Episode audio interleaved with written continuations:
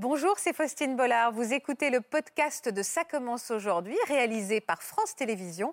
Bonne écoute à vous. J'étais sur le point d'accoucher. On s'attendait voilà, à vivre guillemets, le plus beau jour de notre vie. Euh, Ça a été un peu le cauchemar. On traversait la rue et on a vu en fait un, un homme arriver vers nous pour venir en fait euh, bah, poignarder Thomas. Bah, il m'a touché ici au ventre, au niveau de l'abdomen. J'ai- pas de visage en tête, j'ai une démarche de détermination. Quand on croise des gens très déterminés qui ont une démarche particulière, C'est effrayant. Cet homme avait été euh, jugé irresponsable puisqu'il il était schizophrène en fait. J'entends des cris en salle. Une intuition qui me dit ne bouge pas. Et personne n'a bougé. Il vient d'arriver en cuisine et là, je sens un froid glacial sur moi. Il était lui dans quel état? Très calme, Comme De- si de rien n'était? de marbre.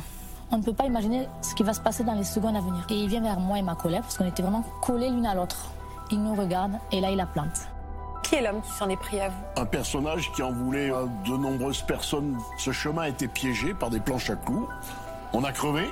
Et là, nous avions euh, 350 mètres à faire à peu près à pied sur ce chemin. Mon agresseur, qui était caché en embuscade, a ouvert le feu et il a pris la fuite. Mon cas avait été euh, jugé désespéré et que j'étais perdu. On sort transformé d'un drame comme ça. Il faut s'en sortir par tout moyen et il faut se battre. Il faut se battre.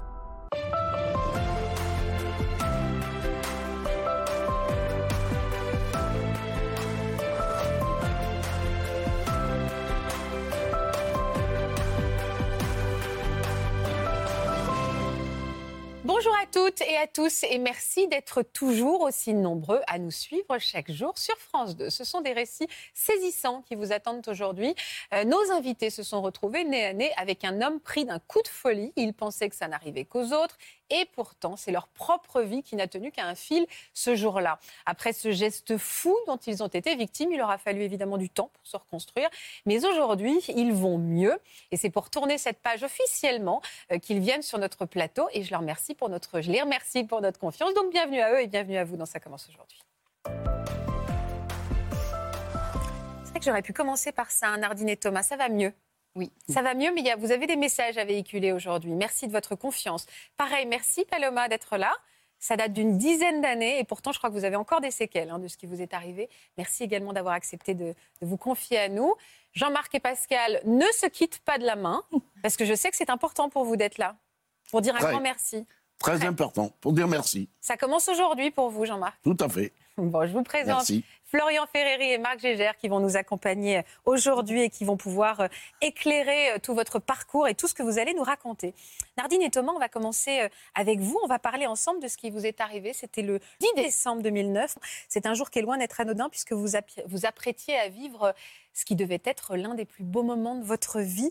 Que faisiez-vous lorsque vous avez croisé le, le, le chemin de cet homme qui vous a agressé? Donc euh, j'étais euh, enceinte, euh, on attendait notre premier enfant. J'étais sur le point d'accoucher, j'avais eu des contractions et on se baladait en fait dans Clichy juste pour Ah, quand on vous dit de marcher pour pouvoir voilà, accélérer le favoriser- travail. Exactement, c'est tout à fait ça. Et c'est là que vous avez croisé sa route? Exactement. Qu'est-ce qui s'est passé? On traversait la rue et on a vu en fait un, un homme arriver vers nous avec sortir un couteau de boucher, se diriger vers nous et on n'a pas très bien compris ce qui se passait. Enfin, moi je l'ai pas compris et Thomas l'a compris un peu mieux pour venir en fait euh, bah, poignarder Thomas. Vous allez nous en dire un peu plus hein, sur les circonstances de cette agression euh, éprouvante. Mais avant ça, j'aimerais qu'on regarde ensemble votre album photo et qu'on découvre le début de votre histoire à tous les deux, votre histoire d'amour avant les enfants. C'est ça. En 2005, Nardine et Thomas sont salariés dans la même agence d'événementiel. D'abord collègues, puis amoureux, ils entament vite une vie ensemble, faite de sorties et surtout de voyages. En 2008, Thomas demande Nardine en mariage et quelques mois plus tard, ils font l'acquisition de leur premier appartement. En 2009, la jeune femme apprend qu'elle est enceinte d'une petite fille. Le couple se projette dans sa nouvelle vie à trois et dans cet appartement qu'ils aiment tant.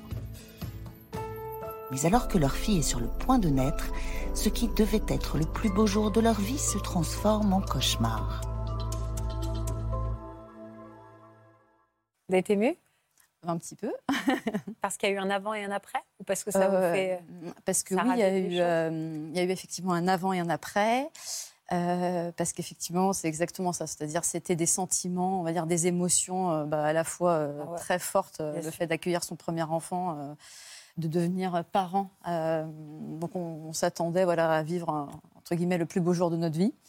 Et puis, bah, ça, a été, euh, ça a été un peu le cauchemar. Quoi. Ouais, le feu, vraiment le, Ouais. voilà, le choc des émotions. C'est exactement on ça. va voir tout à l'heure avec Florian à quel point ça peut euh, être explosif. Euh, Est-ce que vous l'avez tout de suite vu, cet homme? Il était sur le même trottoir que vous. Qu'est-ce qui vous En a alerté? Tout de suite, vous avez vu le couteau? Alors, moi, je ne l'ai pas vu tout de suite. C'est Thomas qui l'a vu. En fait, on traversait. Donc, il faut s'imaginer. Donc, euh, j'avais quand même des contractions le matin même. On était allé à l'hôpital euh, le matin même. Oui, c'était vraiment le travail commençait. Exactement. Et euh, on faisait vraiment le tour du pâté de maison pour favoriser l'accouchement. C'était exactement ça. Et là, on, voilà, on traverse. Donc, je m'arrêtais toutes les deux secondes parce que j'avais les contractions. Et, et en fait, cette personne arrive sur nous avec, avec un, un couteau énorme, quoi, vraiment un couteau de boucher. Quel regard il Thomas, avait Je sais pas si. Le, le regard. euh, alors, c'est plus Thomas qui l'a vu. Quel Ouais, visage il avait, Thomas, cet homme? Ah, le visage. Euh, c'est pas tant le visage, c'est sa, c'est sa, sa démarche. J'ai- pas de visage en tête, j'ai une démarche de détermination, extrêmement déterminée. C'est ce qui m'a et c'est ce qui reste maintenant. De, de- quand on croise des gens très déterminés qui ont une démarche particulière. C'est effrayant. Tout de suite, vous avez eu peur? Euh, Est-ce que j'ai eu Alors, j'ai pas eu tout de suite. Non, en fin de compte, il y avait des, des- des cris, un attroupement. euh, qu'il avait, il avait commencé déjà à poignarder des gens dans la rue. hein. Et euh, on a vu des attroupements, un bruit, mais comme, euh, comme une, une altercation de automobilistes. On était vraiment dans un des plus grands boulevards de Clichy. Je me dis, bah, il y a une bagarre, quoi, en gros. Et quand j'ai vu cet homme arriver vers nous, il a sorti le couteau. Et là, j'ai compris qu'il venait pas nous demander notre portefeuille. C'était une agression. La façon dont il portait le couteau, c'est. Il le brandissait, en fait. Oui, au niveau de l'épaule, prêt à frapper. Là, Rapidement, finalement. Vous me dites un pas vite. déterminé, il allait très vite vers vous. Très vite sur nous. C'est Ouais. exactement Quelle horreur. Très, quelle très horreur. vite sur nous. Et euh, à ce moment-là, euh, il y, a, y a naturellement euh, une réaction de fuite qui se met en place. Donc, un, un pas de recul ou deux. Je vois Nardine qui part sur le côté. Et là, je me dis, ben non, il y a Nardine. Et, et je pratiquais les, les sports de combat, des arts martiaux. Du coup, je, je sais que bah, quand une attaque au couteau, il faut pas rester loin du couteau. Il faut être le plus proche, soit fuir, soit aller au contact, Pourquoi? Pour éviter la force du coup. Il faut devancer le. Bah, il faut être le plus proche possible parce que plus, moins le coup sera porté avec force. Vous avez eu le temps de vous dire ça? Vous avez Oui. eu la présence d'esprit de vous dire Ben, ça? C'est fou hmm? Vous faites quoi comme arts martiaux? Jujitsu. Bah, j'ai j'ai craint pour ma vie. Alors, je me souviens d'avoir. euh, Donc Nardine, est- Nardine était partie à droite, c'est Ouais, d'un elle- côté. elle est passée à côté. Je sais pas comment. Elle est passée à côté de l'homme. Ouais. Et donc vous, il arrivait en, en pleine. Et du coup, moi, j'y suis allé, quoi. Donc vous êtes avancé. Oui. Vous n'avez pas fui, vous, êtes, vous avez pris le devant. Bah, j'ai fait une première fuite et après euh, attaque, quoi. Enfin, oui. Parce qu'il arrivait sur nous. En Ouais, fait. j'ai compris, ouais, vous pour, avez- euh, voilà. Moi, Pour que, le, le pour que le coup de couteau ne soit pas. euh, À distance, protéger Et- ma femme, le bébé. il, a- il vous a touché, euh, il vous a touché où? Et ben, il m'a touché ici, au ventre, au niveau de l'abdomen. Donc, il a, il, a, il, a, il a donné son coup. Je l'ai paré comme je pouvais. J'ai rentré le ventre. Heureusement, parce que je pense que c'est ce qui m'a sauvé. Et il a tapé. Vous avez pensé à rentrer le ventre? Oui, ça, après, c'est les réflexes. Enfin, oui, c'est un réflexe. Il- et, et vous avez senti le couteau? Est-ce que vous avez eu une Oui. douleur immédiate? Alors, c'est, euh, j'ai senti euh, la garde. Donc, j'ai vu la lame hein, qui faisait 20 cm, donc c'est vraiment le couteau bouché comme on se le, on se le figure, un triangle. J'ai senti le coup dans le ventre, donc je savais qu'il était à la garde du couteau jusqu'au bout. Donc j'ai su que c'était très grave. Et euh, j'ai senti comme une décharge électrique. Ça fait pas mal. C'est comme une décharge électrique, une espèce de piqûre euh, un peu plus forte, mais parce que le corps il se bloque. Après, je sais pas ce qui s'est passé. Après, je sais pas comment la lame est sortie. Je sais qu'après, je- quand j'ai senti ça, j'ai su que c'était très grave et qu'il fallait que je m'enfuis là. Du coup, j'ai marché 150 mètres, j'ai marché, j'ai couru au milieu de la- des, des voitures en tapant sur les capots, enfin, comme on peut voir dans les films. Il faut s'imaginer que c'est un peu le chaos à ce moment-là. Oui, C'est-à-dire, on entend les gens crier. Et vous, Enfin, vous étiez où? Moi, je, je commençais à m'enfuir. On n'était pas très loin de chez nous. Et en fait, je fais peut-être, euh, je sais pas, 15 mètres. Et je me rends compte que, euh, Thomas est pas là? que Thomas est pas là. Enfin, je savais que- qu'il était allé à la confrontation. Et en fait, je. je- J'hésitais entre revenir parce que j'avais peur qu'il. qu'il- j'ai vraiment, je- moi, vu venir vers moi, en fait. Et, euh, et à la fois, je commençais à me dire, ça se trouve, il est mort, quoi, en fait. Et là, je commence à hurler dans la rue, à, à perdre complètement. euh, Et vous aviez Moyen. compris qu'il allait. Pourquoi il allait à la confrontation Vous saviez ça Non. Pour- Non, vous n'aviez pas compris. Non, non, Oui, j'ai bah, mais le truc de plein fouet. J'ai absolument pas Sidération totale, ouais. Sidération totale, exactement. Qui, vous savez pas qui vous a retiré ce couteau? Comment non, mais c'est lui, mais c'est dans l'action. C'est-à-dire, au moment de l'action, le... Je pense que les- le, le corps, les- enfin, c'est très particulier ce qui se passe à ce moment-là. Je veux dire, le, le corps est bou- bourré d'hormones, donc on n'a plus mal et on a toute l'énergie pour fuir. Donc j'ai pu partir. J'avais mis le coude en pression parce que je savais que j'avais pris un coup, de, un coup de couteau. Donc il fallait absolument pas que ça sorte, il y avait une hémorragie, etc. Donc, Et vous avez couru sur on- 150 mètres, comme vous Voilà, on- ils inauguraient la, partie- la, la patinoire, j'avais repéré la police municipale à l'allée. Du coup, je savais je- si j'ai été vers eux. Et eux, je crois qu'ils sont passés dans, l'autre sens. Je me suis assis sur un banc, j'ai dit j'ai été touché, c'est grave. Surélevez-moi les jambes et tenez-moi en arrière, et puis j'ai attendu. Et là, et vous disais aviez, d'aller chercher vo- ma femme. Ah, et là, vous aviez vu qu'elle avait réussi à s'échapper, Oui, votre oui, je disais à quelqu'un euh, allez chercher ma femme, allez chercher ma femme, euh, etc. Et j'ai tenu pour elle. Vous avez été la dernière victime de cet homme? Alors, euh, la dernière victime civile, parce que je sais qu'il y a la police municipale qui est intervenue et que eux aussi ont été victimes. Il y a eu Ah. plusieurs personnes, effectivement. Combien de personnes il a attaqué Euh, Six Beaucoup, personnes. Il a Six poignardé personnes. six Ouais, personnes six Voilà. personnes, dont une personne qui est décédée euh, juste, euh, juste avant nous. ouais. Qu'est-ce qui s'est passé ensuite quand vous êtes retrouvé sur ce banc en position euh, un peu de sécurité? Euh, qu'est-ce bah, L'attente, bah, euh, d'aller chercher ma femme. Une fois que Nardine était là, euh, surtout ne pas s'évanouir pour pas la- lui faire peur. Euh, On rappelle que vous êtes en train d'accoucher, en fait. hein. C'est ça. ouais. Vous êtes en plein travail. Donc, Est-ce que vous avez non. senti que c'était accéléré, que, que, que votre... Euh, au contraire, en fait, moi, du coup, je ne ressentais bloqué. plus. Ouais, ça, tout s'est bloqué. Je ressentais plus aucune contraction. Et euh, donc, il a fallu attendre à ce moment-là euh, que les euh, que les secours arrivent. Et il faut s'imaginer, comme il y a eu en fait plusieurs personnes poignardées dans la rue, que les secours ont mis du temps à arriver. Enfin, nous, ça nous a paru une éternité. Et après, donc les ambulances, le, enfin, le temps qu'ils arrivent, ils ont pris en charge Thomas, donc est parti dans un dans une ambulance. Moi, je suis partie dans une autre. Ah, vous avez été séparés On a été Bah séparés oui, à ce vous, vous alliez accoucher. Parce que moi, j'ai accouché euh, et Thomas allait être opéré d'urgence. Il fallait trouver en fait euh, l'hôpital le plus proche où il y a des disponibilités pour pouvoir l'opérer tout de suite, quoi, en fait. Et c'est à ce moment-là donc on, on demandait. En revanche, je sais qu'on avait conscience tous les deux de dire euh, euh, qu'on voulait être ensemble, mais bon, après ça, ça dépend pas, de, ça dépendait pas de nous. Mais on a eu de la chance quand même parce qu'effectivement, on a été tous les deux emmenés à Beaujon, donc l'hôpital le plus proche, là où je devais accoucher. Donc Thomas a été opéré euh, bah, voilà, pendant 3-4 heures tout de suite. Et, euh, et moi, j'étais en, en salle de naissance. Et vous avez pu être là pour l'accouchement? C'est Euh. marrant parce que moi j'ai le sentiment que l'accouchement a été très rapide. Sauf que voilà, ça- Parce que vous, a vous, étiez, vous avez été endormi euh, pour cette Oui, oui, opération j'ai été opéré pendant 4h30, après Ouais. réanimation. Enfin, Et ça- bah alors, pendant ce temps-là, vous continuiez votre travail? Donc moi, en fait, tout était bloqué, donc il n'y avait plus rien qui se passait. On m'a dit il va falloir euh, bien déclencher. fait quelque Il part. va hein. falloir euh, déclencher. Donc moi, je bloquais un petit peu en disant non, non, je veux que mon mari assiste à l'accouchement. Bon, J'étais un peu dans un état second, donc c'était un petit peu compliqué, quoi. Euh, on m'a dit non, il n'y a pas le choix. Et euh, effectivement, on m'a donné des médicaments pour pouvoir euh, déclencher. Et le travail s'est mis en place en fait le lendemain matin, donc le 11 décembre. J'ai perdu les os et ça a vraiment commencé vraiment en fait euh, à ce moment-là. Et là, vous vous étiez réveillé, vous aviez déjà passé donc l'opération qui s'était donc bien passée. Exactement. Euh, vous aviez eu quoi de touché Euh, j'ai eu les grands droits sectionnés, les pipelons touchés, deux petites artères touchées.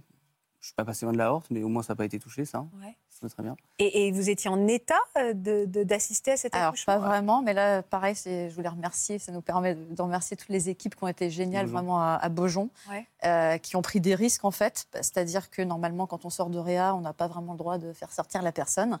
Et là, les deux services étaient vraiment en contact parce que tout le monde était aussi touché par. euh, donc, ils l'ont fait monter en fait une première fois en salle de naissance pour qu'on puisse se voir.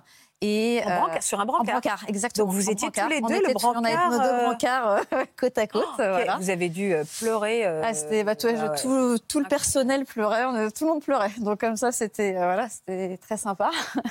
Et en fait, ils l'ont fait redescendre tout de suite après parce qu'il n'était pas en état. Et ils se sont ils se sont mis d'accord. En fait, les deux services, euh, ils ont dit bah voilà, dès que euh, dès que C'est j'étais vraiment imminent. sur le voilà, dès que c'est imminent, ils le feraient remonter de nouveau. Et c'est ce qui s'est passé.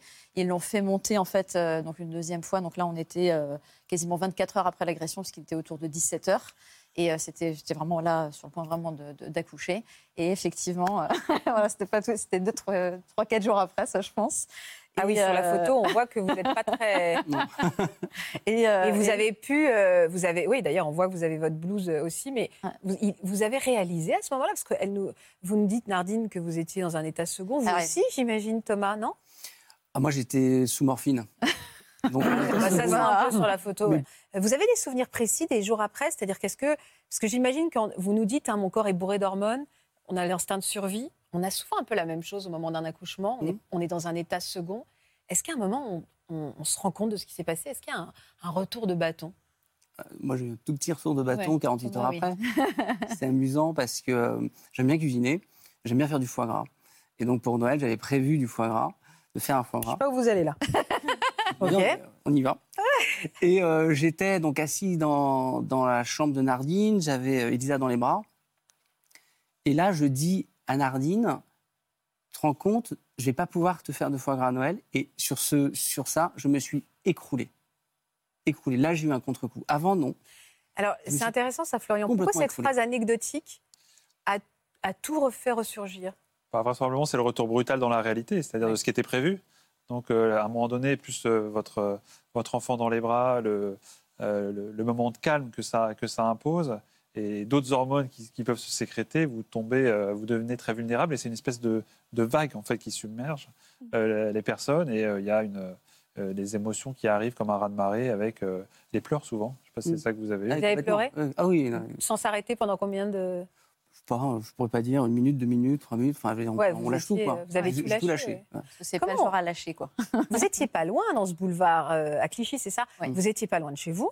Ouais, à 50 mètres. Comment vous avez 500 fait mètres. pour rentrer à la maison après avec votre petite-fille euh, à deux pas de- du drame C'était compliqué. Ça, ça a été très très compliqué. Effectivement, on est sorti de l'hôpital. On a attendu que Thomas puisse être en état. En fait, moi, je suis restée hospitalisée euh, de temps, pendant sept jours. D'accord. On est donc on est rentrés à à la maison tous les trois ensemble. C'est bien ça, ouais. Et euh, donc ça, pareil, euh, c'était aussi un effort de l'hôpital, quoi. Oui, parce Qui a que fait ça euh, exactement. Bien sûr, de manière à ce que. Exactement, pour qu'on puisse euh, voilà, pouvoir rentrer euh, tous les trois. Et effectivement, là, ça a été un peu le, c'était le début du calvaire, enfin, parce Vraiment. que on venait d'acheter en fait à Clichy, donc c'était compliqué de devoir et revendre, en euh, juste après, ouais, quoi, voilà. Et en plus, on avait en fait, voilà, on n'avait pas la tête à ça tout simplement en plus, qu'on était complètement Stone. voilà, stone, euh, pas bien. Et, euh, et moi, effectivement, dès que je sortais de chez moi, c'était, euh, ça a été l'enfer, en fait, pendant, euh, je dirais, facile un an. Vous reviviez l'agression pendant un an? Je ne revivais pas l'agression, j'étais en état d'hypervigilance. C'est-à-dire que dès que je croisais quelqu'un, euh, enfin d'ailleurs même, même pas, c'est-à-dire je me promenais dans la rue, j'étais euh, voilà, j'étais alerte, je sursautais, je sais pas 15 fois, enfin dès qu'il y avait quelqu'un qui bougeait, que voilà, je croisais quelqu'un. Euh, effectivement, dès- si jamais je voyais quelqu'un qui sortait euh, juste Un parapluie. main, un parapluie, euh, bon voilà, c'était encore trois bons de plus. Enfin, ça, ça a été vraiment l'enfer parce que je, je ne vivais plus en fait. Je- C'était très compliqué de sortir de, de chez moi en fait. C'est un choc post-traumatique, ça. hein. Ouais. C'est un choc post-traumatique. On peut rester très longtemps en mode danger. Et le mode danger, c'est un mode qui est euh, très utile Oui. dans l'immédiat. On a vu les réflexes que vous avez eus, formidables, quand vous êtes protégé, quand vous êtes souvenu de tout, du- de la police municipale qui était à quelques mètres. Mais quand ce mode danger, il reste actif longtemps, c'est un mode qui n'est pas fait en fait pour rester actif longtemps. Et c'est très épuisant. C'est une hypervigilance permanente. Exactement. Euh, on, on sursaute au moindre bruit. On devient, euh, on est très mal en fait, très fatigué, très irritable. Exactement. Et, et c'est difficile- c'est un cap très difficile à passer. Vous avez vécu la même chose, vous, Thomas, pendant un an, ou moins, ou plus? Moi, j'ai pas, j'ai pas le sentiment d'un tel, euh, d'un tel état d'être. Euh, je pense qu'il y avait le fait d'avoir soutenir Nardine aussi, que je sentais un peu mal. Et euh, en même temps, e- Elisa, qui était une espèce de pulsion de vie à domicile, qui, qui, qui, qui- qui nourrit du, de bien-être. La mort a côtoyé la, la La vie vie, à un ouais. brancard. Exactement. C'est. Ouais, exactement ça. Et donc ça, non, j'ai pas eu, euh, j'ai eu d'autres émotions, euh, mais pas celle-ci. Je, me- je me suis pas senti de pas sortir, mais cette hypervigilance quand même de ces gens qu'on croise était présente, mais moins paralysante peut-être.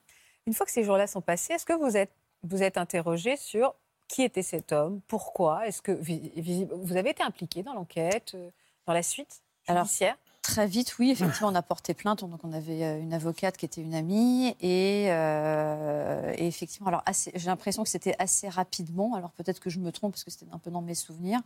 On a su, en fait, très vite que euh, cet homme avait été euh, jugé irresponsable puisqu'il était schizophrène, en fait. Mais très vite, c'est-à-dire, euh, Alors, il n'y a pas eu de procès? Est-ce non, qu'il il n'y a pas eu de procès? Non, justement, il n'y a pas eu de procès. Dans ces cas-là, il n'y a pas de procès parce qu'en fait, euh, c'est une tradition euh, séculaire en France qu'on ne juge pas les fous. À partir du moment où vous êtes médicalement déclaré irresponsable, vous ne pouvez pas répondre de vos actes et par voie de conséquence, vous, ne pouvez pas être poursuivi ou condamné. Qui Ce décide qui ne veut pas dire. Alors, qui décide de ça? Ce sont des experts. Alors, Pas ça- un, plusieurs? Alors, en général, quand, on, quand le premier expert conclut à l'irresponsabilité, il y a immédiatement une contre-expertise, de manière à effectivement bétonner en quelque sorte euh, l'avis du premier, du premier médecin parce que c'est trop grave de conséquences, évidemment. Donc dans ces cas-là, quand une personne est interpellée et qu'elle a commis ce genre d'acte, immédiatement au stade de la garde à vue, il y a un premier entretien avec un expert psychiatre. Ne serait-ce que pour vérifier si son état est compatible avec la garde à vue, c'est-à-dire qu'il est capable de répondre à des questions, etc. Donc déjà à ce stade-là, il y a dû y avoir un premier diagnostic posé d'irresponsabilité, qui n'était pas suffisant pour ne pas entraîner de poursuite. Ensuite, il y a eu l'ouverture d'une information, c'est-à-dire qu'un juge d'instruction a été désigné. Il a désigné un expert judiciaire à nouveau qui a dû examiner cette personne de manière beaucoup plus fouillée, beaucoup plus approfondie et a conclu à l'irresponsabilité aussi. En tout cas, dans un dossier, enfin dans une affaire, une histoire où il y a un problème d'irresponsabilité, c'est jamais un avis univoque qui va entraîner l'irresponsabilité parce qu'elle est trop lourde de conséquences. Florian? Oui, ce qui est important, c'est que ce n'est pas le diagnostic en, en fait qui fait l'altération ou l'abolition du discernement, c'est l'état au moment des faits. Alors, le Ouais. diagnostic participe à comprendre ce qui s'est passé, mais c'est vraiment là, Ah oui. si le trouble était diagnostiqué, mais que au moment des faits, la personne était particulièrement délirante, là, c'est un argument supplémentaire pour aller vers euh, euh, l'impossibilité d'un procès ou que l'individu ne comprenne le procès. Qui vous a prévenu que lui, il avait été vraiment jugé irresponsable? Qui vous a prévenu? Je crois que c'était notre avocat. C'est notre avocate, Ouais, Combien de temps après Des mois Des semaines c'est- non, en fin de compte, ce que- de- de- par rapport à ce que vous disiez, c'est qu'ils n'ont pas pu l'interroger avant plusieurs jours, je crois. C'est ça. Tellement il était dans un état délirant. Ouais.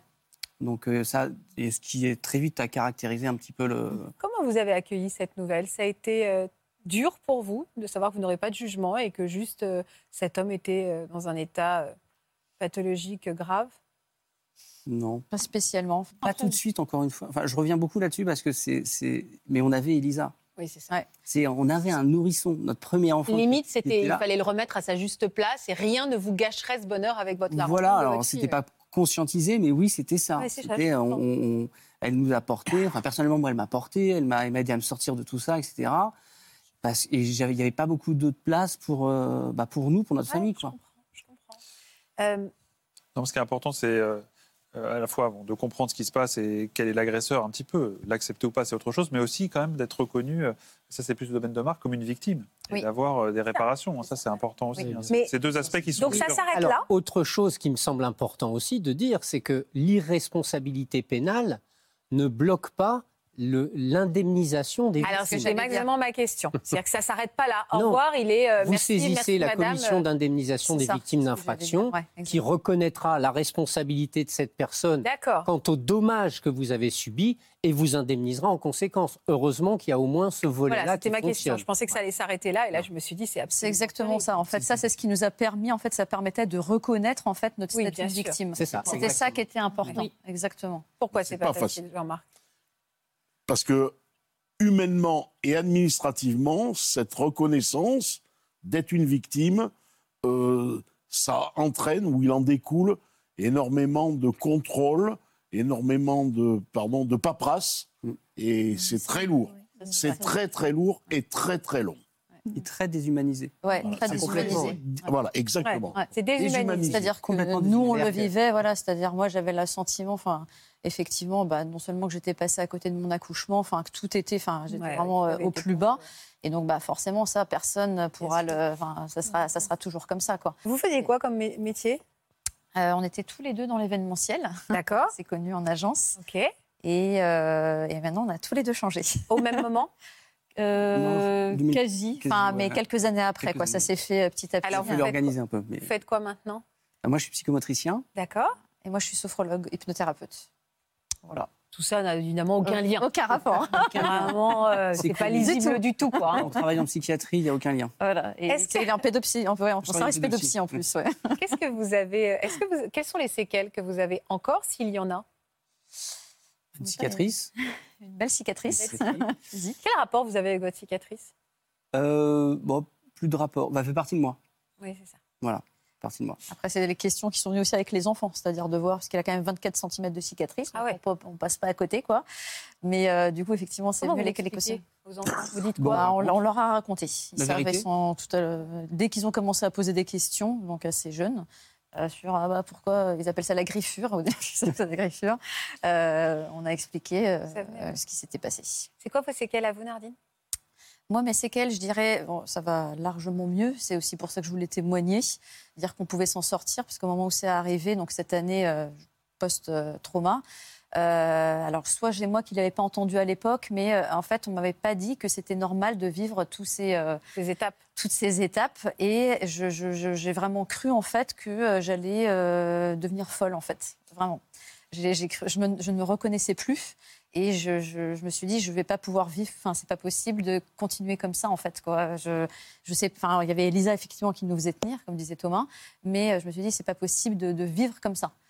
Mais c'est vrai qu'une partie importante du soutien psychologique, c'est déjà d'expliquer ce qui est normal, physiologique, attendu, et, euh, Exactement. et Et ça, les je- bonnes, les mauvaises journées, la durée. Ouais. Déjà, quand on a des informations sur comment ça va se passer, euh, c'est une première étape. Et puis après, il y a, euh, suivant les cas, besoin de plus ou moins d'aide pour Exactement. essayer de lever certains symptômes qui sont très invalidants. Euh, Alors Exactement. au départ, c'est beaucoup l'hypervigilance, mais après, ça peut donner une, un sentiment de, de- de- de péjoration de l'avenir. Ça rend, ça rend très triste en fait d'avoir été agressé, parce qu'on a une vision très, très lugubre de, de l'avenir et des êtres humains, et ça, c'est terrible. Mais on s'en relève. Mais on s'en relève, message. exactement. Exactement, on s'en relève. Et, euh, et on a eu deux autres enfants derrière, parce que Bravo. voilà, on s'est dit, allez, Bravo. Il trouve que la griffure, finalement, va la bien au griffure, papa. finalement, voilà. Donc c'est le héros, évidemment. euh, Ah, c'est ça, ouais. J'ai essayé de sauver votre Voilà, mère d'une mort Il m'a volé mon accouchement, mais c'est pas grave. Paloma, vous, c'est quoi vos séquelles? Vous avez commencé par nous dire que c'était encore fragile. hein? Oui, ça fait 10 ans. C'est quoi vos séquelles ça aujourd'hui fait 10 ans cette année et moi, mes séquelles, euh, c'est pour certaines personnes, euh, ça ne veut rien dire, mais pour moi, c'est très important parce que je travaille en cuisine et donc on travaille avec des couteaux. Et donc, c'est une marque de couteau avec laquelle je ne peux plus travailler aujourd'hui. Ah oui Parce que Elle est terriblement associée à ce drame. Ah oui, parce que c'était les, les couteaux du meurtrier. Alors, a- vous aviez 17 ans, c'est fort ça hein, Oui. aussi, parce qu'on peut imaginer euh, ce qui peut se passer dans la tête d'une toute jeune fille. Euh, combien de personnes ont été attaquées par cet homme? Trois personnes. Trois Et vous dites un meurtrier, c'est que ça a été fatal pour quelqu'un? Oui. Il a, en fait, euh, mis sept coups de couteau dans le dos de la responsable de salle. Et avec le même couteau, il a euh, donné un violent coup, sauf que c'était à la jugulaire. Et donc, la, la petite serveuse qui était en apprentissage, eh bien, elle est morte euh, derrière le bar. Et on a évidemment une pensée pour elle, pour sa famille Oui. et pour toutes les victimes. Vous allez nous raconter comment les choses se sont déroulées, mais avant, je voudrais qu'on regarde un extrait du journal télévisé de l'époque. hein. C'était juste après les faits. Un homme de 21 ans travaillant dans un restaurant de Castres a donc été pris d'un coup de folie. Ce matin à 10h45, sans raison apparente, un jeune employé de ce restaurant du centre-ville s'est emparé d'un couteau et a poignardé trois de ses collègues de 18, 22 et 23 ans. L'une d'entre elles, touchée à la carotide, est décédée deux heures plus tard. Les deux autres, grièvement blessées, sont toujours hospitalisées. Employé dans ce restaurant appartenant à son père, l'auteur des faits s'est ensuite réfugié chez lui au-dessus de l'établissement. C'est là qu'il a prévenu la police et qu'il a été interpellé sans résistance. Une enquête vient d'être ouverte pour tenter de déterminer et de comprendre les raisons réelles de ce drame. Quelle relation vous aviez avec ce garçon?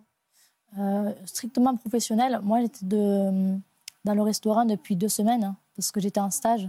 Je faisais un CAP cuisine. Donc on a des stages obligatoires durant toute l'année. Et donc je devais rester un mois dans ce restaurant.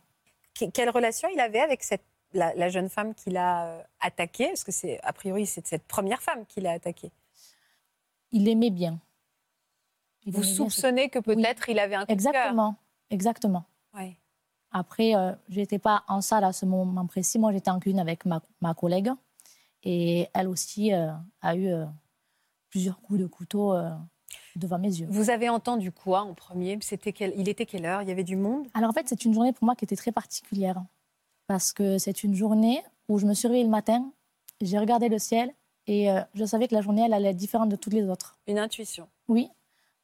Donc de là, mon père m'amène et sur le trajet, et bien pareil, encore des, des petits signes qui, qui sont bénins, mais qui n'existent pas euh, durant les autres jours en fait.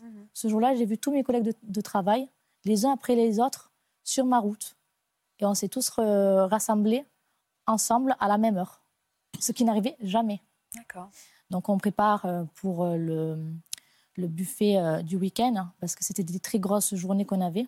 On préparait des mariages, etc. Donc c'était vraiment quelque chose avec lequel on pouvait apprendre en cuisine. Il y avait vraiment de tout. Donc on se met tous à travailler. Et puis euh, je regarde ma montre sans trop la regarder, comme ça peut arriver à tout le monde. Et il est 10h45. Et là, j'entends des cris en salle. Des cris. Mais des cris vio- très violents. Et là, j'ai une intuition qui me dit ne bouge pas. N'y va pas, fais rien. Donc j'ai fait comme si de rien n'était. J'ai continué à faire mon travail. En parlant avec ma collègue, on s'est regardés toutes les deux, on a regardé tout le monde. Et personne n'a bougé. Il faut du sang-froid. hein. Personne n'a bougé. Ou une sidération aussi. hein. C'est les réactions de stress immédiates, elles varient d'une personne à une autre, entre la sidération, le- la, la- la persévération de la conduite adaptée, ou des mouvements automatiques, c'est-à-dire qu'on fait les choses, mais en fait, on n'est on est plus là. On n'est plus là. C'est ça, en Oui, fait. Vous ça. avez continué. Vous sentiez que c'était grave. hein. Oui, et de là, donc je, par- je parle toujours avec ma collègue, je lui dis, bon, mais ramène tes, tes affaires à côté de moi, comme ça on discute entre filles, de jeunes femmes de 17 et 18 ans, ça discute de plein de choses. Et euh, je suis le premier dos dans la cuisine. En plus, j'ai une veste rose fluo ce jour-là. Vraiment, euh, la girly, quoi. Et là, je sens euh, un froid glacial sur moi. Il vient d'arriver en cuisine et là, je sens vraiment euh, les, les poils qui s'irrissent. euh, là, je me sens très, très mal. Et il vient vers moi et ma collègue parce qu'on était vraiment collés l'une à l'autre. Et euh, il me demande si on va bien. On se regarde toutes les deux. Ben oui, on va très bien. Pourquoi? La personne est très grande en taille et nous, on est petits, donc forcément, on lève la tête. Il a une veste noire, donc on ne voit rien. On ne, on ne peut pas imaginer ce qui va se passer dans les secondes à venir. Mais il était, il était, lui, dans quel état? Très calme. Comme De- si de rien n'était? De marbre. Vraiment de marbre. À tel point que vous vous êtes dit, c'est peut-être rien passé. Ah voilà, on s'est dit, bon. Mais on n'est pas allé voir. On quoi. n'est toujours pas allé une voir. Voilà, exactement. Donc vous n'avez pas eu peur de lui quand il est arrivé? Non, mais j'ai eu un sentiment euh, malaisant, très très malaisant. Et là, on, on se regarde, il nous regarde, et là, il la plante. Il la plante à deux reprises dans le, dans le thorax. Mais elle est dans quel état? Elle, euh, elle En hurle, elle s'écroule? On ne dit rien, ni elle, ni moi, ni les deux garçons qui étaient en face de nous ne disent, ne disent rien. Mais elle reste sur ses jambes? Elle reste sur ses jambes. Et après, lui, en fait, ce qui se passe, c'est qu'il me regarde et il me met le couteau à, à 5 cm de mon nez. Et il me regarde. Il a fait ça à deux reprises. C'est-à-dire qu'il a fait ça une première fois. Donc, il est resté euh, entre 3 et 5 secondes quand même. C'est long. C'est très long. Il, il a commencé à, re- à faire quelques mètres, à repartir. Et en fait, après, il est revenu pour me refaire la même tentative. En plus, cette collègue, c'était une amie. Elle était par terre, elle, à non, ce moment-là. elle était toujours sur ses jambes. Elle arrivait à tenir. Oui, oui. Et en fait, la, la veste était encore blanche à ce moment-là. Et en fait, lui commence à partir. Les deux garçons, heureusement pour eux, il y a une autre salle, ont pu s'échapper par une autre salle. Et lui, il est remonté dans, euh, dans ses appartements. Personne n'a hurlé. Personne n'a On a l'impression que c'est silencieux, complètement exactement. hors du temps. Quoi. Ah, c'est tout à fait ça. Et en fait, de là, le, le euh, responsable du restaurant sort de la chambre froide, voit ma collègue. Et bien, la veste commence à devenir euh, rouge. Toute rouge. Et là, je comprends qu'on n'est pas dans un film et que c'est la réalité et que ça vient de se passer. Donc, il la il la porte. Moi, je suis derrière, euh, complètement, vraiment choquée. Et en fait, en deux secondes, eh bien, j'ai l'instinct pour la sauver je vais, la- on va la mettre, euh, on va l'asseoir. Et moi, en fait, euh, ben, c'est pas très sympa pour elle, mais je lui ai mis des, des gifles pour pas qu'elle parte dans le coma parce qu'elle commençait à me lâcher la main. Je lui ai donné à boire. Et après, en fait, j'ai eu la, la bonne idée de mettre ma main sur sa veste pour Le point de compresser le, compression, ouais. le point de compression. Et pendant qu'en gros je faisais ça, le patron a pris ma- la, la relève. Et moi, je suis allée en salle pour essayer d'aider. Mais en salle, il y avait celle qui avait été poignardée. Alors j'avais un autre collègue qui était avec moi euh, dans mon lycée. Lui, il avait enlevé le, le veston de... Parce qu'il était serveur aussi. Il a enlevé le veston et il l'a mis dans le dos de la serveuse pour euh, éviter qu'elle se vide de, de son sang. Donc, euh, Mais là, vous avez réalisé cette scène chaotique quand vous êtes Euh, arrivé en salle? toujours pas. Vous avez Toujours pas. 17 On ans. essaye de faire au mieux, d'éviter les pots cassés, de, de, de sauver tout le monde en fait. Personne ne hurle en fait. Personne ne hurle. Après, les garçons vont chercher de l'aide à l'extérieur euh, pour euh, essayer d'avoir les secours au plus vite, le plus vite possible. Et il a rien dit à personne, ce meurtrier. Personne. Et euh, donc, en fait, il monte dans ses, dans ses appartements qui se, Il habitait au-dessus. qui se, oui, qui se situait juste au-dessus du restaurant. Et en fait, il s'est changé. Il avait pris sa douche, il s'était changé. Il avait lavé le couteau qu'il avait remis dans sa boîte. Il a même appelé lui-même la, la police. Et il a dit quoi? Il a Eh bien, écoutez, je viens de, de tuer trois personnes, venez vite. Il a, il a dit ça comme s'il allait appeler euh, une amie ou quelqu'un. Vous, il ne vous a pas prononcé un mot, il a prononcé deux mots à personne. À personne. Juste le est-ce que ça va? À moi et ma collègue. Donc la police est arrivée. euh, Oui. il a été. euh, Ils, sont allés le chercher chez lui, il a, il a eu les menottes. Il vous a jeté un regard, il vous a Il m'a regardé fait un regard glaçant avant de partir. Et comme je disais, aujourd'hui, je n'ai plus d'image. On me le montrerait dans la rue, je ne, je ne pourrais même pas le décrire. Je ne sais plus le visage qu'il a. Comment on appelle ça? C'est un. Ah, le, le- le cerveau a cette capacité pour les images trop douloureuses à les mettre de côté. Alors c'est une bonne chose parce que c'est très protecteur. Mm. Et parfois, malheureusement, ces images reviennent de façon euh, brutale, imprévue, euh, parfois des années après. Parce que ça n'a pas été finalement travaillé, euh, euh, métabolisé, on dit en médecine, mais c'est c'est euh, c'est quelque chose d'assez classique de, de fuir des images qui sont finalement euh, impossibles, à- auxquelles on ne peut pas se confronter en fait. Est-ce que vous vous êtes réunis derrière tout cela, toute cette bande de jeunes euh, victimes effroyables? Est-ce que vous êtes réunis pour vous dire qu'est-ce qui s'est passé en fait? Qu'est-ce qu'on a pour parler entre vous? Non, déjà, il y a eu, un- après cette, euh, ce fait, on est de suite parti euh, voir euh, un psychologue. On a eu une cellule cré- oui, de- d'urgence faite et créée pour nous à ce moment-là, pour moi et mon collègue, parce que ben, forcément, entre ceux qui travaillent en cuisine avec moi et euh, les deux serveuses, eh bien, se sont retrouvées à l'hôpital. Donc, euh, on ne s'est pas encore réunis à ce moment-là, mais on s'est réunis après, les jours qui ont suivi. Et là, personne n'a compris en fait. Est-ce qu'on parle vraiment d'un coup de folie? Bien sûr. Alors, est-ce qu'il a été jugé cet homme? Non. Il a eu euh, l'abolition du discernement. C'est le fameux article 122.1 et 122.2 du Code pénal qui Alors- prévoit que nul ne peut être poursuivi ou condamné si son discernement était euh, Aboli. aboli au moment des faits. Il y a eu un collège d'experts parce qu'ils n'étaient pas d'accord. Le premier avait dit euh, qu'il était apte à être jugé. Donc nous, on s'est dit, bon, mais super. Et, euh, et non. Mm. Il y a eu une contre-expertise qui a eu, il y a eu donc du coup un deuxième expert qui a dit que lui, il n'était pas apte à être jugé. Donc ils se sont réunis avec un collègue d'experts, avec plusieurs, plusieurs euh, euh, psychiatres. Et ils ont, euh, ils ont déduit que c'était inapte à être jugé. pas, ce ne sont pas les psychiatres qui font le, euh, le jugement, hein. c'est euh, c'est une appréciation de comment la personne était au moment des faits. Après, c'est euh, c'est la justice qui, euh, qui décide d'en prendre compte ou de ne pas en prendre compte, que ce soit à charge ou à décharge de l'individu. Euh, le, le fait qu'il soit euh, jugé, euh, euh, qu'il y ait une abolition du discernement, le fait rentrer dans un autre processus, mais ça ne veut pas dire qu'il va rentrer chez lui, hein, c'est un autre processus. Non, non, pas du tout. Non, il a été après euh, dans, euh, un, dans un centre psychiatrique. Aujourd'hui, il en, est, euh, il en est sorti. Mais nous, après, on a voulu quand même avoir des, des explications. Le procès, il n'aura- il n'aura jamais, il n'y aura pas d'assises. On a envie de savoir, en fait. Voilà. En plus, moi, j'ai eu euh, énormément de, de questions parce qu'on était quatre filles. Je suis la seule à ne pas être touchée alors qu'il a eu des menaces. Pourquoi moi Pourquoi mes collègues, euh, elles méritent ça?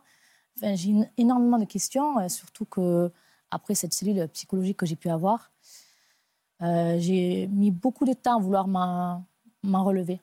J'ai mis énormément de temps. Déjà, le lendemain, j'ai revu le psychologue parce que euh, la première nuit avait été euh, horrible. C'était l'enfer. J'avais l'impression qu'il allait revenir pour euh, me terminer, en fait. Pour finir ce qui- ce qu'il avait voulu commencer. Et j'ai vu des psychologues pendant euh, à peu près six mois, deux à trois fois par semaine. C'est- un peu compliqué. Le traitement des fous, pardon de le dire comme ça, en justice est assez complexe. Pourquoi? C'est la justice qui se préoccupe de savoir si on est en mesure de juger la personne. Elle désigne des experts, les experts disent on ne peut pas le juger. À partir du moment où on considère qu'une personne n'est pas apte à être jugée, la, justice passe la main à la médecine. C'est-à-dire qu'après, ce sont les psychiatres. Évidemment, la justice va ordonner, l'hospitalisation sous contrainte de cette personne. C'est-à-dire qu'elle va prononcer une décision qui dira cette personne doit être hospitalisée et ne pas sortir. Mais la justice n'a pas le droit de dire elle sortira plus jamais. Parce que comme c'est un cas pathologique, c'est une maladie. Cette Donc, personne donc est ça veut dire que la ju- le- le- on, on estime qu'il n'est plus malade.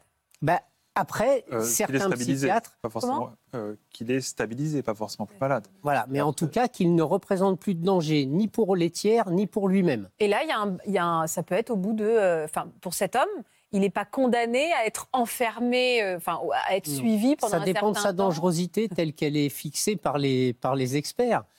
Puis il y a une différence entre la dangerosité d'un individu et la résistance au traitement. C'est des choses qui sont, qui sont différentes. Des fois, quelqu'un est dangereux et résistant à toute prise en charge, et des fois, il est très délirant, très dangereux, et finalement, les traitements sont très efficaces. Donc, il redevient dans la réalité alors qu'il était en dehors de la réalité. À partir du moment où la personne est dans la réalité, alors des fois, elle peut comprendre ce qu'elle a fait a posteriori et, en- avoir des, des conséquences psychologiques, mais des fois, elle est, elle est Mm. authentiquement insérable. Mais effectivement, pour le grand public, c'est très compliqué Ouais, c'est très- ouais, de, de ouais, comprendre cette différence entre dangerosité, résistance au traitement et, et, et troubles factices, entre guillemets. Jean-Marc, vous êtes venu en- accompagné de, de Pascal, votre épouse qui vous a beaucoup soutenu quand- à la suite de ce qui vous est arrivé en 2016. Vous avez été euh, victime, vous aussi, de ce qu'on appelle vraiment un, un coup de folie. Vous avez d'ailleurs perdu votre œil dans cette agression. Qui est l'homme qui s'en est pris à vous? Un personnage qui en voulait au, au monde entier, plus précisément à de nombreuses personnes dans, le, dans ce village, euh, ses voisins, et quelqu'un qui avait décidé de s'octroyer des terres, des biens, euh, de façon euh, virtuelle, mais qui en était persuadé. Et de fait, un bah, il en voulait à tout le monde. Et comme c'était un voisin, il en voulait énormément à mon vieux papa, qui était présent, témoin le jour de ce drame, euh, qui n'est pas là, mais j'ai une pensée pour lui.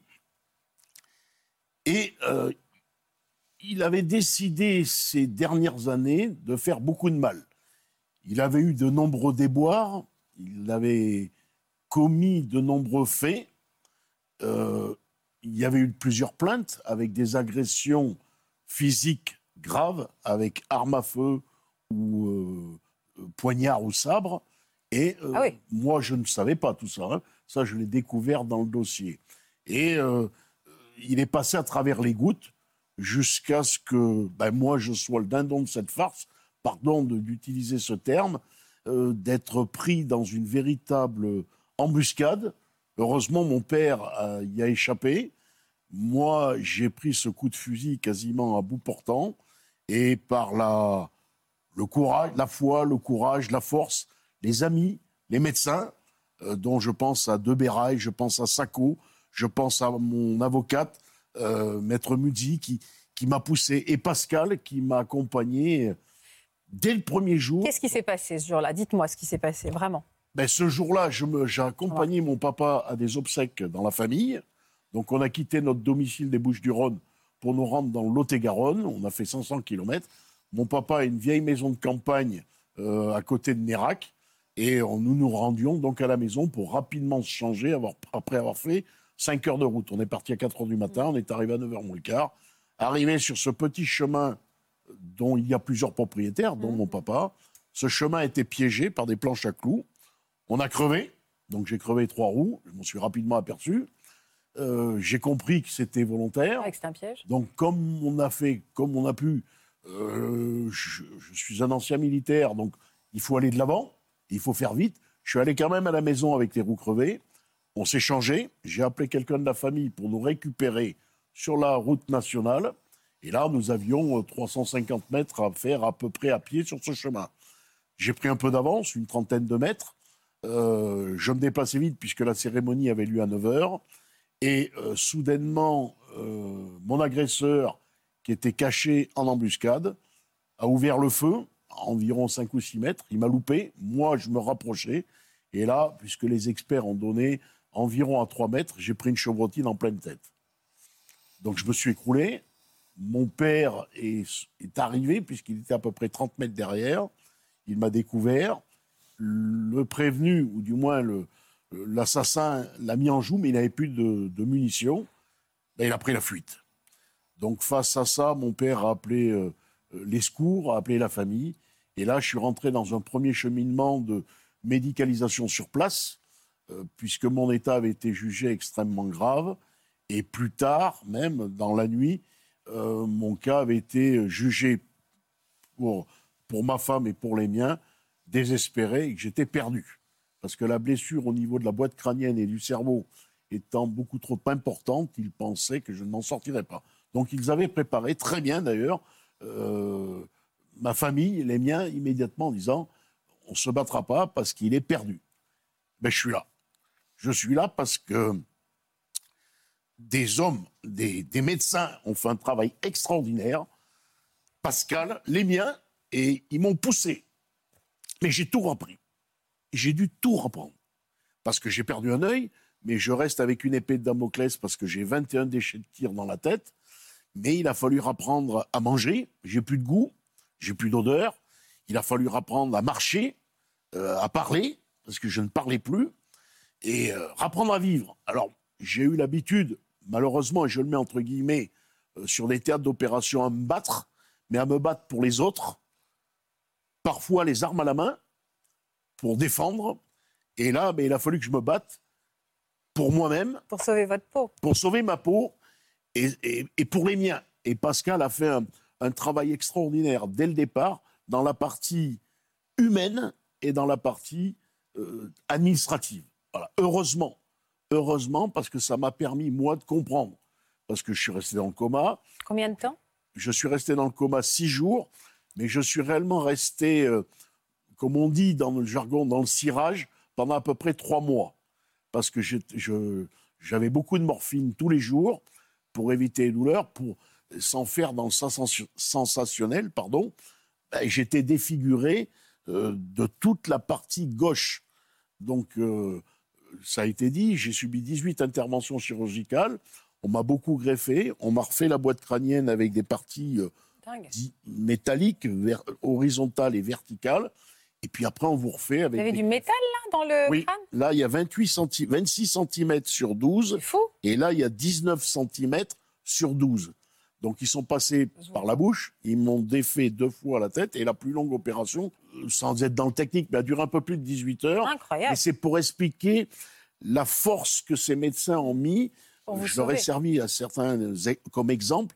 Ils se sont battus. Le docteur Sacco s'est battu. Euh, pour, euh, il voulait me remettre sur pied à tel point, quand euh, je l'ai revu plusieurs mois après, il en était très ému de voir le résultat. Mais je lui ai dit, ben, parce qu'on se bat. Parce qu'on se bat. Pascal, je vous sens très ému. hein. C'est très douloureux encore. Encore aujourd'hui. Vous avez eu aussi ce qu'on a. Enfin, quelles séquelles vous avez, vous, aujourd'hui, euh, Pascal Outre l'amour démesuré que vous portez à, à Jean-Marc, mais vous vous sentez encore fragile? Alors, euh, on sort transformé d'un drame comme ça. Personne n'est préparé euh, d'affronter euh, euh, des événements dramatiques comme ça. Et quand on, ça nous arrive à nous, euh, on se dit, euh, il faut que je m'en sorte. Pour les miens, qui étaient petits à l'époque, euh, Adam, il avait 6 ans et Noé, il avait 11 ans. Mon mari, que j'aime plus que tout, entre la vie et la mort, on n'a pas le choix. Le choix est vite fait. Il faut s'en sortir par tout moyen et il faut se battre. Il faut se battre. Il faut se battre. Il faut, il faut doubler de, de- de courage. Euh, et je pense qu'on a plus de courage qu'on le pense. On a, on a des ailes qui se déploient. Bien que le retour de bâton, j'ai entendu tout à l'heure, euh, qui revient, euh, j'ai eu un retour de bâton très violent quand j'ai ramené mon mari à la maison. Euh, de le présenter aux enfants défigurés, c'était très difficile. Il a fallu les préparer et ça, avec l'aide de notre famille, ça a été merveilleux parce qu'on était soutenus.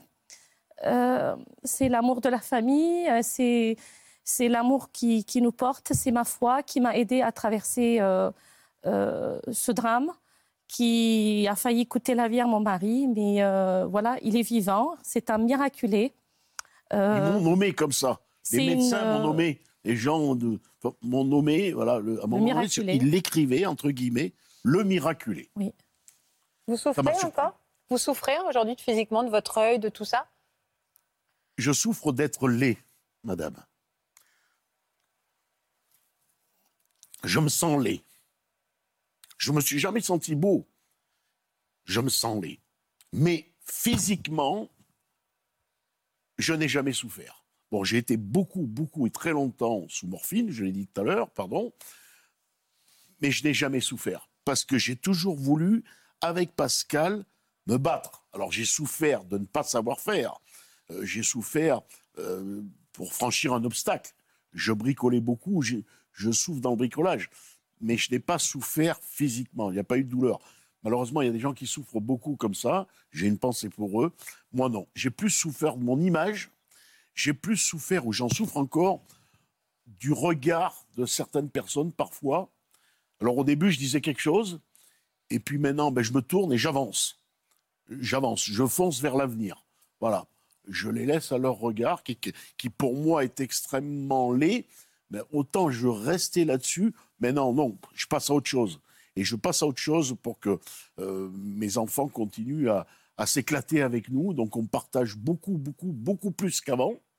Euh, et on partage tout. C'est pour ça qu'ils sont dans les coulisses, alors qu'ils ont l'école. Mais non, je- ils nous ont accompagnés partout. Je pense que vous êtes excusé.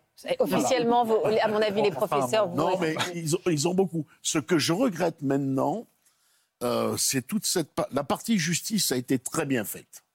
Ça a été très long. Vous allez me dire, qu'est-ce qui s'est passé pour cet homme? Cet homme a été, bien entendu, incarcéré. Cet homme a été condamné, euh, reconnu totalement responsable.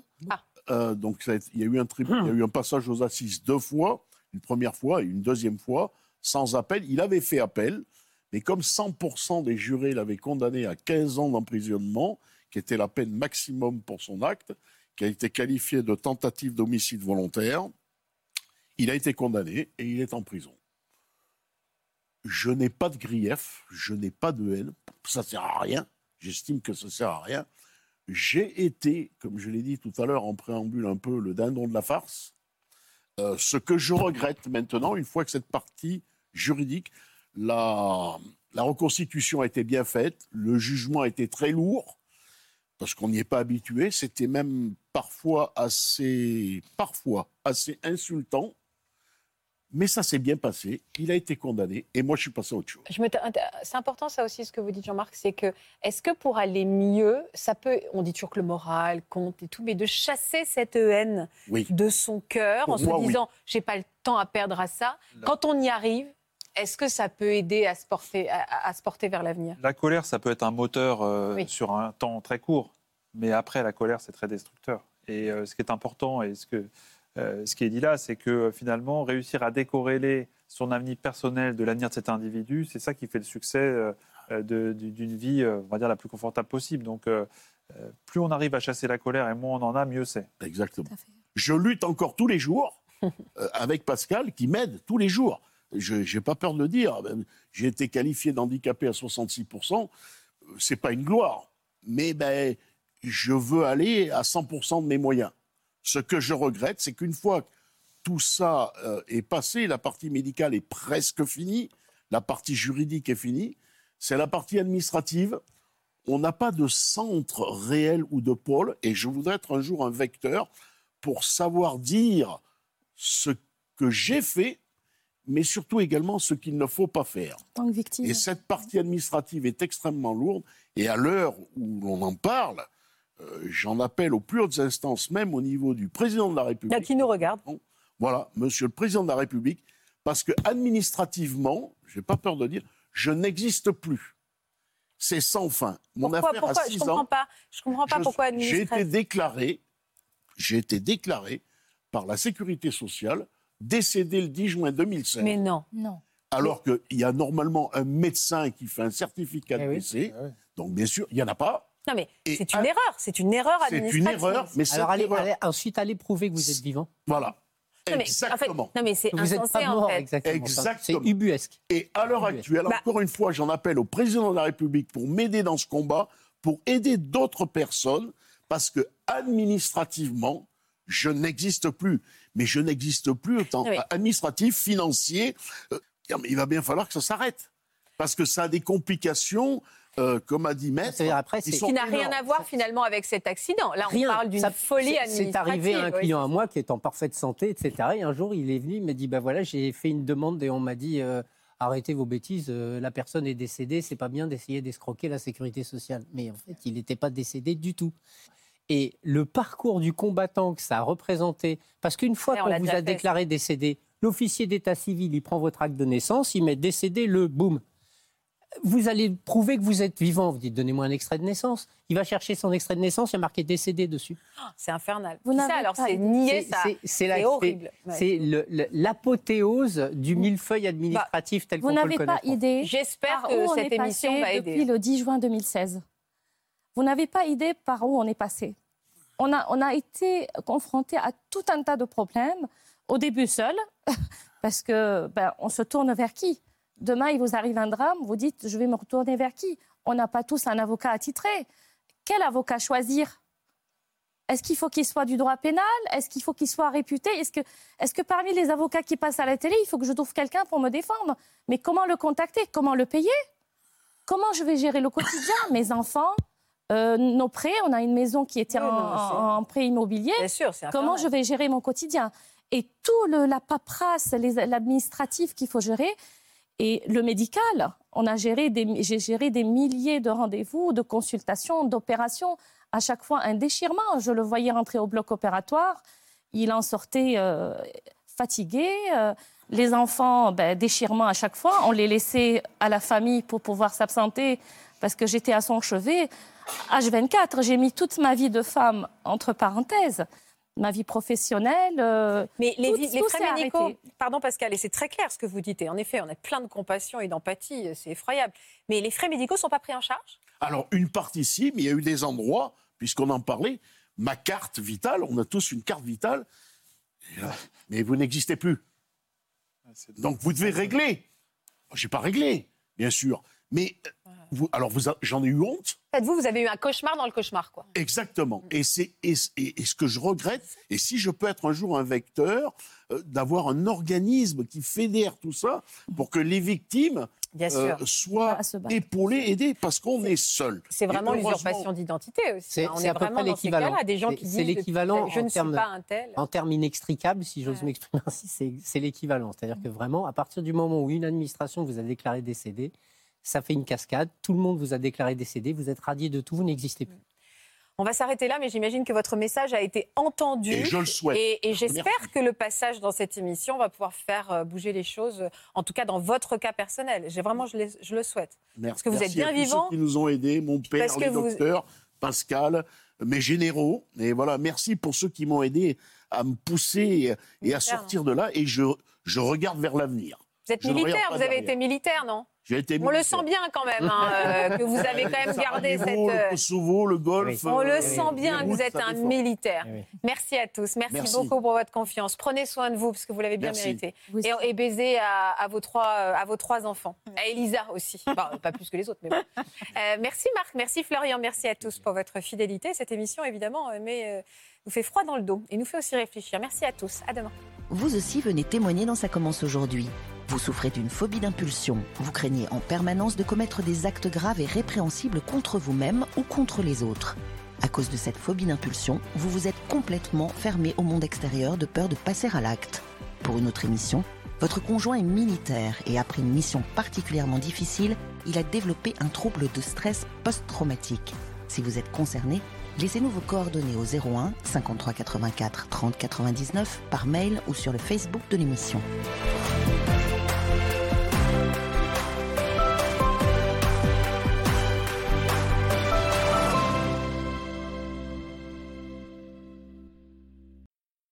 Voilà, j'espère que ce podcast de Ça commence aujourd'hui vous a plu. Si c'est le cas, n'hésitez pas à vous abonner. Vous pouvez également retrouver l'intégralité de nos émissions sur France.tv.